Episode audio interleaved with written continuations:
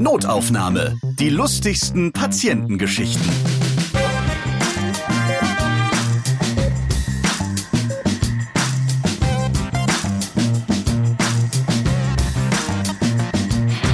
Da seid ihr wieder. Prima. Hallo, ich bin Ralf Potzus und in diesem Podcast erzählen Mitarbeiterinnen im Gesundheitswesen von ihren lustigen Begegnungen mit ihren Patienten.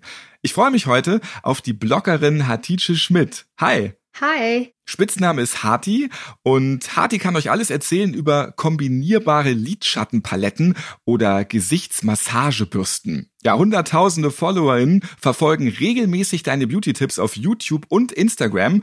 Du bist eine der bekanntesten Influencerinnen in Deutschland. Außerdem bist du auch Buchautorin. Dein Leben ist kein Zufall, heißt deine Lebensgeschichte, die du dort erzählst. Ja, nun ist das hier ja kein Beauty-Podcast.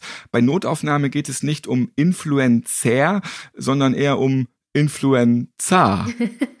ja. Aber auch damit kennst du dich aus. Du hast in Neukölln fünf Jahre als Krankenschwester gearbeitet. Ja, und darüber reden wir heute, denn da hast du einiges erlebt. Schön, dass du dabei bist. Ja, danke für die Einladung. Ich freue mich auf jeden Fall auch. Und Influencer, da kenne ich mich ganz gut aus.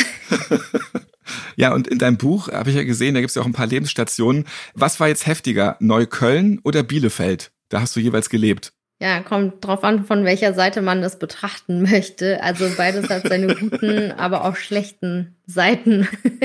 Wir reden heute darüber, warum Crocs, diese typischen Krankenhausschlappen, in bestimmten Situationen unangenehm unpraktisch sein können. Es gibt ein unfreiwilliges Dampfbad aus Kacke. Und dann reden wir über Sex im Alter oder anders gesagt, wie es 90-jährige Omas nochmal krachen lassen. Hat die fünf Jahre bist du Krankenschwester gewesen. Ja. Das ist ja auch schon eine ziemlich lange Zeit. Was nimmst du aus dieser Zeit mit? Wir reden heute hier bei Notaufnahmen über die humorvollen Geschichten, aber das ist ja ein Job, der einen ziemlich an die Substanz geht auch. Ja, absolut. Also das, was ich aus diesen ganzen Jahren halt mitnehmen konnte, ist vor allen Dingen Menschenkenntnis. Und ich kann mir nicht vorstellen, in welchem Beruf man noch so viel Menschenkenntnis lernen kann, wie die eines äh, Pflegers oder Mediziners überhaupt in diesem Bereich. Man lernt dann eben doch schon sehr, sehr viel über Menschen, ob gut oder schlecht. Aber das sind halt so viele Ausnahmesituationen, auf die man nicht geschult ist. Und das lernt man zwangsläufig irgendwie. Genau. Hast du nach fünf Jahren die Reißleine gezogen, weil es dich zu sehr belastet hat oder was war der Grund, warum du nochmal umgeswitcht hast?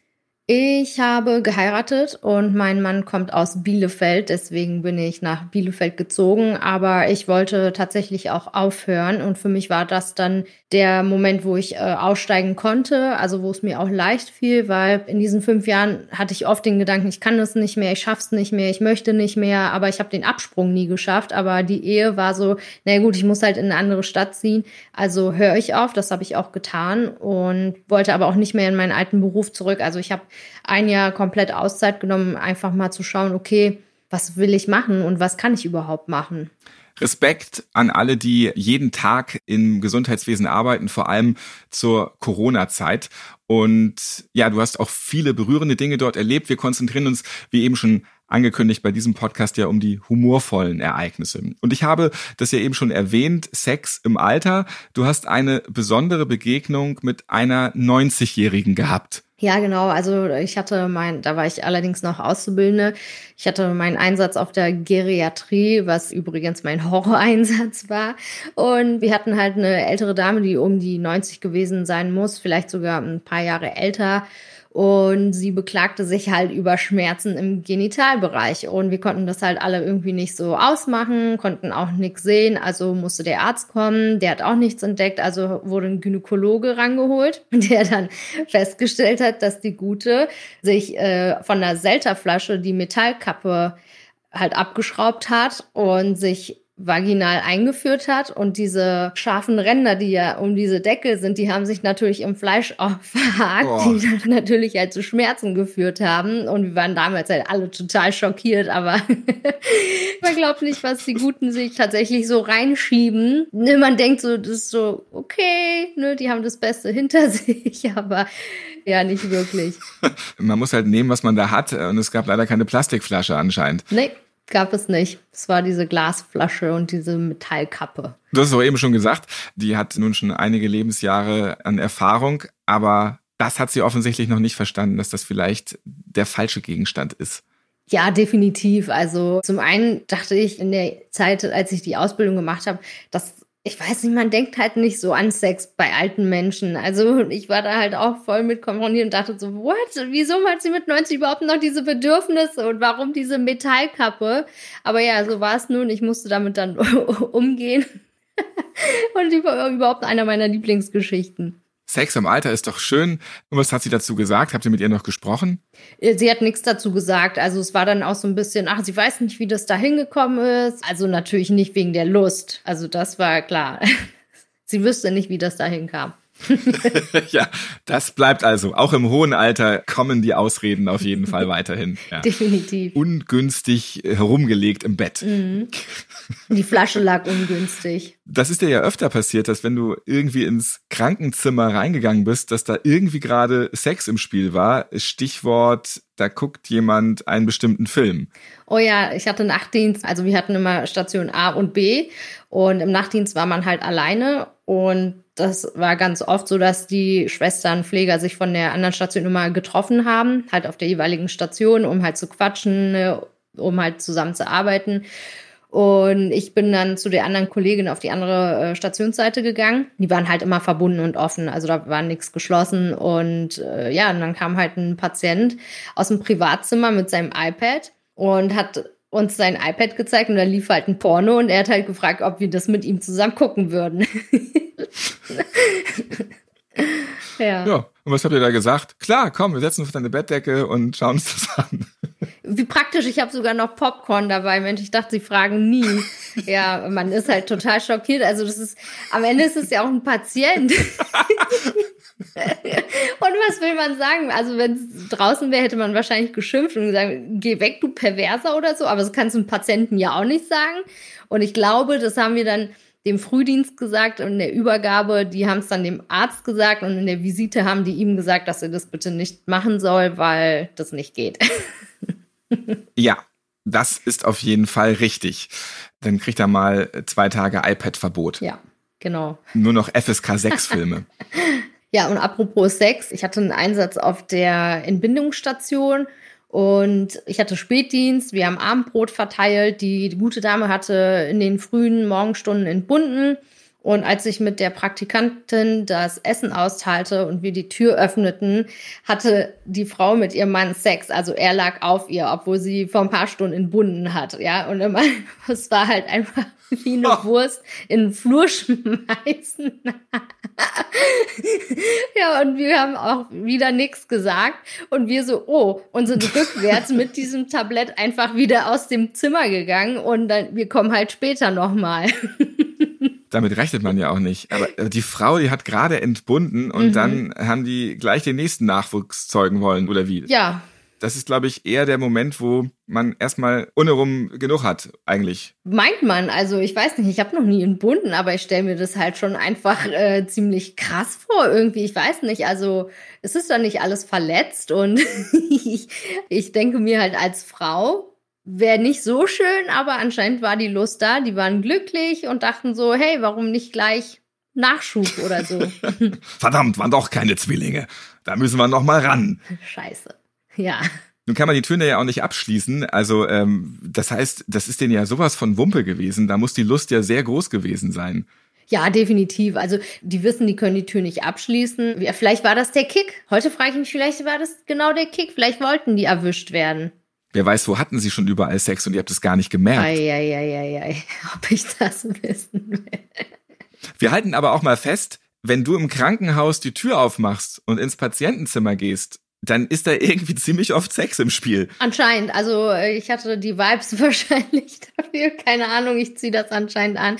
Aber ich hatte so einige äh, Sexerlebnisse. Furchtbar. Furchtbar. Und als Krankenschwester das muss man ja auch immer mal wieder sagen, kümmert man sich ja vollumfänglich um den Patienten. Das heißt, man hat auch ganz viel Körper und auch Hautkontakt und natürlich hat man auch mit sehr betagten Patienten zu tun oder die, die gerade sehr hilflos sind, verletzt sind. Und da muss man sich auch um sie kümmern, wenn sie auf Toilette müssen. Und das ging bei dir im wahrsten Sinne des Wortes nach hinten los. Oh ja, ich hatte eine Patientin, die war wirklich schwer krebserkrankt, auch schon metastasiert und also sie musste schnell zur Toilette. Also ich hin, ich habe diesen Toilettenstuhl geholt, der bei uns übrigens Egon hieß, warum auch immer. Und ich sie rauf aus dem Patientenzimmer. Äh, sie wollte auch nicht. ja, warum? ja, und ich wollte, also sie wollte nicht im Patientenzimmer auf Klo, sondern sie wollte auf die Toilette draußen im Gang. Also ich raus mit dem Wagen und da war kein Topf drunter und sie konnte das nicht mehr halten und sie hatte Durchfall und sie hat wirklich mich komplett angeschissen. Also vom Oberschenkel bis runter auf dem Fußboden war alles voll. Und ich habe nichts gemacht, außer gemacht und sie total schockiert. Ich fuhr sie trotzdem auf Klo und dann ging es da weiter. Also es war wirklich eine Explosion und sie hat dann total geweint und alles gut, nicht schlimm und so. Und dann habe ich sie zurück ins Zimmer gebracht. Mein Bein übrigens immer noch voll mit Scheiße und äh, habe sie ins Bett gebracht, neue Wäsche, blub und bin dann zurück zu dieser Toilette gegangen, die voll, wirklich voll geschissen war. Und ich habe die Dusche angedreht, weil das war eine Toilette mit Dusche und ich habe das halt mit heißem Wasser diese Wände weggesprüht sozusagen und es entstand ein Dampfbad voll mit Scheiße. Wirklich, also das roch und qualmte in diesem Raum und ich mittendrin in der Verzweiflung stand völlig neben mir und spülte diese Kacke von diesen Wänden, ja, also wirklich irre. Also du hast quasi in Kacke gebadet. Ja, ich habe in Kacke gebadet, wirklich. Also es war schon durch mein Kittel durch. Ich spürte schon diese Wärme und dann die Kälte auf meinem Fleisch. oh Gott. ah, wie furchtbar. Und dann bist du danach ins Schwesterzimmer gegangen und ja, was haben die gesagt? Die haben gar nichts gesagt, die hatten irgendwie Mitleid, aber auch mit der Patientin, ich irgendwie auch, weil ihr war das so unangenehm und ich torkelte völlig neben mir in diesen Raum, wo es diese ganzen Kittel gab, hab mir neue Kittel geholt, bin dann in die Umkleide, hab mich da geduscht und dachte mir, mein Gott. Und das war wirklich ein Moment, wo ich dachte, was ist das für ein Job, was mache ich hier eigentlich? Da hinterfragt man es dann halt auch, weil das so Situationen sind, die halt einfach total krass sind, aber heute kann ich drüber lachen. Und du hast auch nie herausgefunden, warum dieser Stuhl Egon heißt. Da vermute ich auch eine Geschichte hinter. Ich weiß es nicht. Ich habe das in der Ausbildung so gelernt und alle haben in diesem Krankenhaus Egon gesagt. Ich dachte, das ist tatsächlich ein Begriff für diesen Stuhl. Also Egon, wahrscheinlich kann man das in so einem Fachmarkt kaufen. Egon neben Mundschutz und diesen Toilettenschüsseln. Wenn man hier mal in so ein Krankenschwesterforum reinschaut, dann findet man noch einige andere, die auch den Begriff Egon kennen. Einige nennen diesen Stuhl aber auch Fritzchen. Auch interessant. Warum eigentlich nur Jungsnamen? ja, also es ist hier nicht so schnell zu klären auf jeden Fall. Ja, er heißt halt einfach Egon. Egon, der gute Egon. Werbung ich habe einen Tipp für alle, die wie ich auf haltbare und gesunde Lebensmittel stehen. Die gibt es bei Coro. Das ist eure Online-Drogerie. Coro bietet euch ein gutes Preis-Leistungs-Verhältnis. Durch die Großpackung können Produkte günstiger angeboten werden. Ja, und wer mich kennt, der weiß, dass ich gerne auf Vorrat einkaufe und für alle Möglichkeiten in der Küche Lebensmittel parat habe. Wenn ich Lust auf ein gesundes Müsli mit Nüssen und Trockenfrüchte habe, ja, dann freue ich mich auf den Auswahlmix in meinem Küchenschrank. Und Coro bietet mir genau das. Viel vom Guten. Die Trockenfrüchte, die haben keine künstlichen Zusätze und keinen zusätzlichen Zucker. Ich stehe ehrlich gesagt nicht so auf Verpackungstüten. Bio-Reisflocken, hauchdünne Apfelchips oder gepuffte Mangostücke, die fülle ich mir gerne in die praktischen Vorratsgläser von Coro. Könnt ihr gleich mitbestellen. Schaut mal vorbei auf www.corodrogerie.de. Alle Notaufnahmehörer, die kaufen günstiger ein. Ich habe für euch einen 5% Gutschein. Gebt bei eurer Bestellung einfach als Rabattcode Notaufnahme ein auf www.corodrogerie.de. Euren Link dorthin findet ihr übrigens auch in den Shownotes dieser Notaufnahmefolge. Einfach mal draufklicken. Werbung Ende.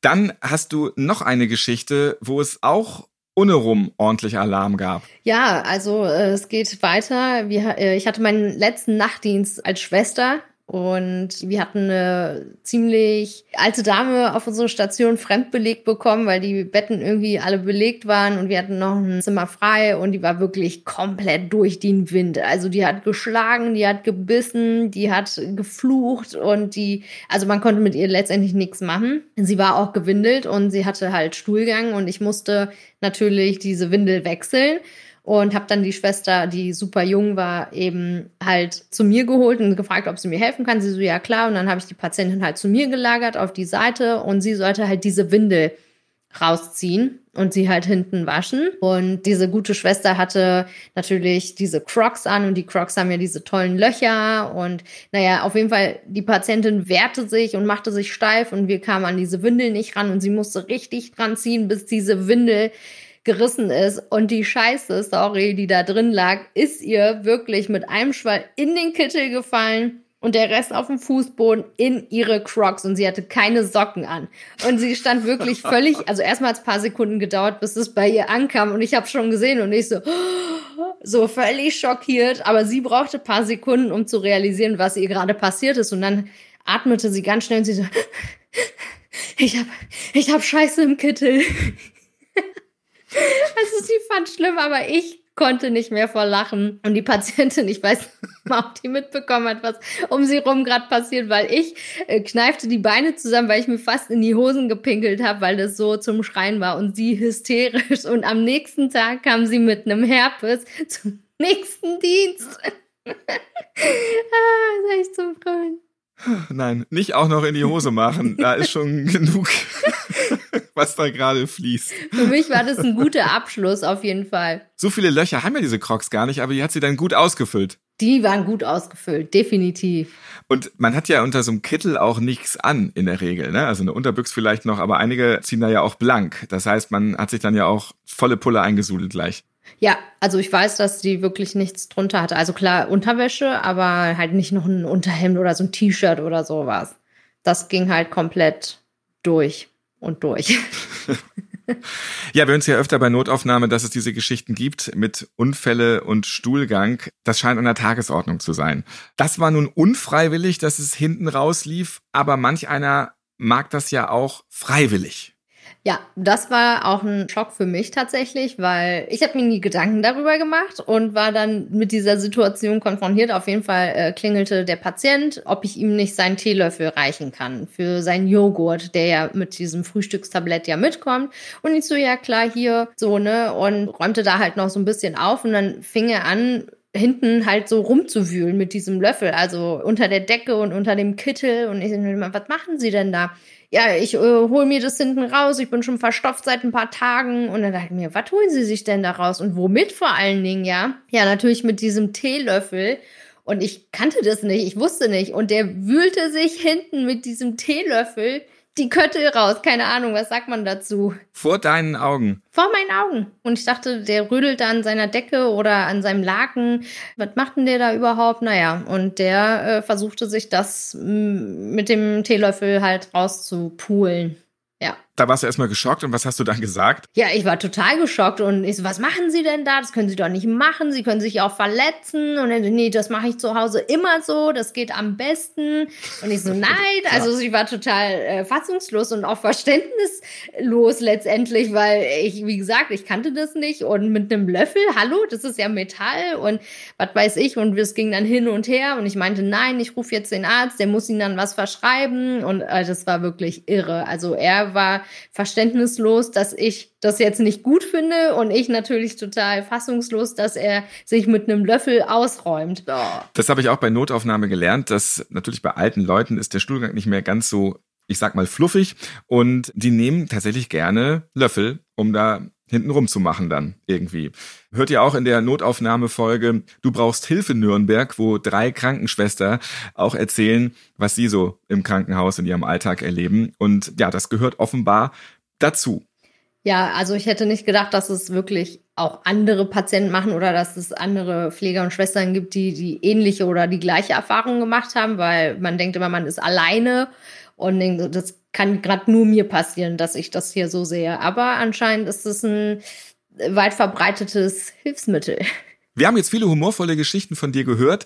Jetzt reden wir nochmal über eine Geschichte, mit der auch viele Krankenschwester und auch Pflegende konfrontiert werden. Und die ist nicht so schön. Ich hatte mal einen Patienten, das war so ein Soldat, so ein Kommandant, Leutnant, keine Ahnung. Und der war halt auch super rassistisch. Also, du Türkenfrau, hat er immer zu mir gesagt, hol mich aus der Scheiße.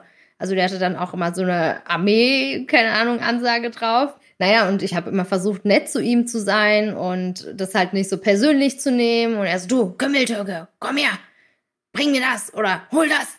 Und dann habe ich das halt immer gemacht und ich war wirklich die einzige Schwester, die nett zu ihm war, weil er mir halt voll leid getan hat. So und irgendwann musste ich ihn waschen.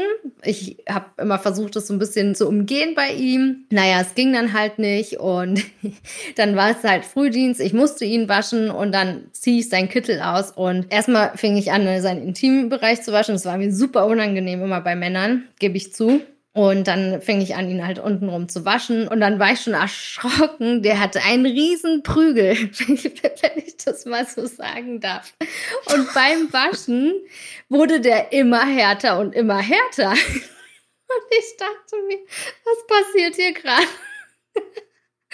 Und er war halt, also ich glaube, er hat gar nicht gemerkt, dass sein Prügel immer härter wird so. Und mir wurde es halt immer unangenehmer und unangenehmer. Und er, er war mal so, Waffen, mach das richtig. Wasch das richtig. Und er war halt völlig, ich glaube, der hat gar nicht gecheckt, dass das halt hart war und ich völlig überfordert mit der ganzen Situation und er immer noch seinen Armeedrill drauf hatte, so mach das, putz das, wasch das, hol das, komm jetzt, geh jetzt. Ja, das war auch super krass irgendwie und dann bin ich nicht mehr zu ihm reingegangen zum Waschen. Also dann habe ich einen Kollegen gefragt und der ist dann immer rein. Auf jeden Fall kann man festhalten, er ist nicht nur unfreundlich, er ist Rassist und Sexist. Ja, scheint so. Also ich weiß nicht, ich konnte mit so Leuten eigentlich immer voll gut umgehen. Also ich hatte einige Patienten. Also ich habe ja dann zum Schluss auch auf einer interdisziplinären Privatstation gearbeitet. Und manche Patienten hatten da schon eine krasse Attitude. Also Aische soll mir das Essen bringen und ich heiße ja gar nicht Aische oder äh, also es war schon total witzig und Leute, die super unfreundlich waren, aber ich habe trotzdem immer, ich weiß nicht, dann hat das in mir so Klick gemacht und dann habe ich halt versucht, extra freundlich zu sein. Also denen auch nicht so eine Plattform zu geben, jetzt noch extra sauer zu sein. Und äh, ja, ich habe versucht, irgendwie so Kontakte zu schließen. Also im Sinne von, hey, ich bin gut zu dir, sei du gut zu mir. Ja. Deine Zeit als Krankenschwester, das ist so ungefähr 15 Jahre her. Heute ist am besten die Devise Rassisten sofort stellen. Es ehrt dich, dass du freundlich geblieben bist, aber das muss sich tatsächlich niemand bieten lassen. Und mittlerweile wissen wir ja auch, wie viele es noch von dieser Sorte irgendwie gibt. Gleich den Riegel davor schieben.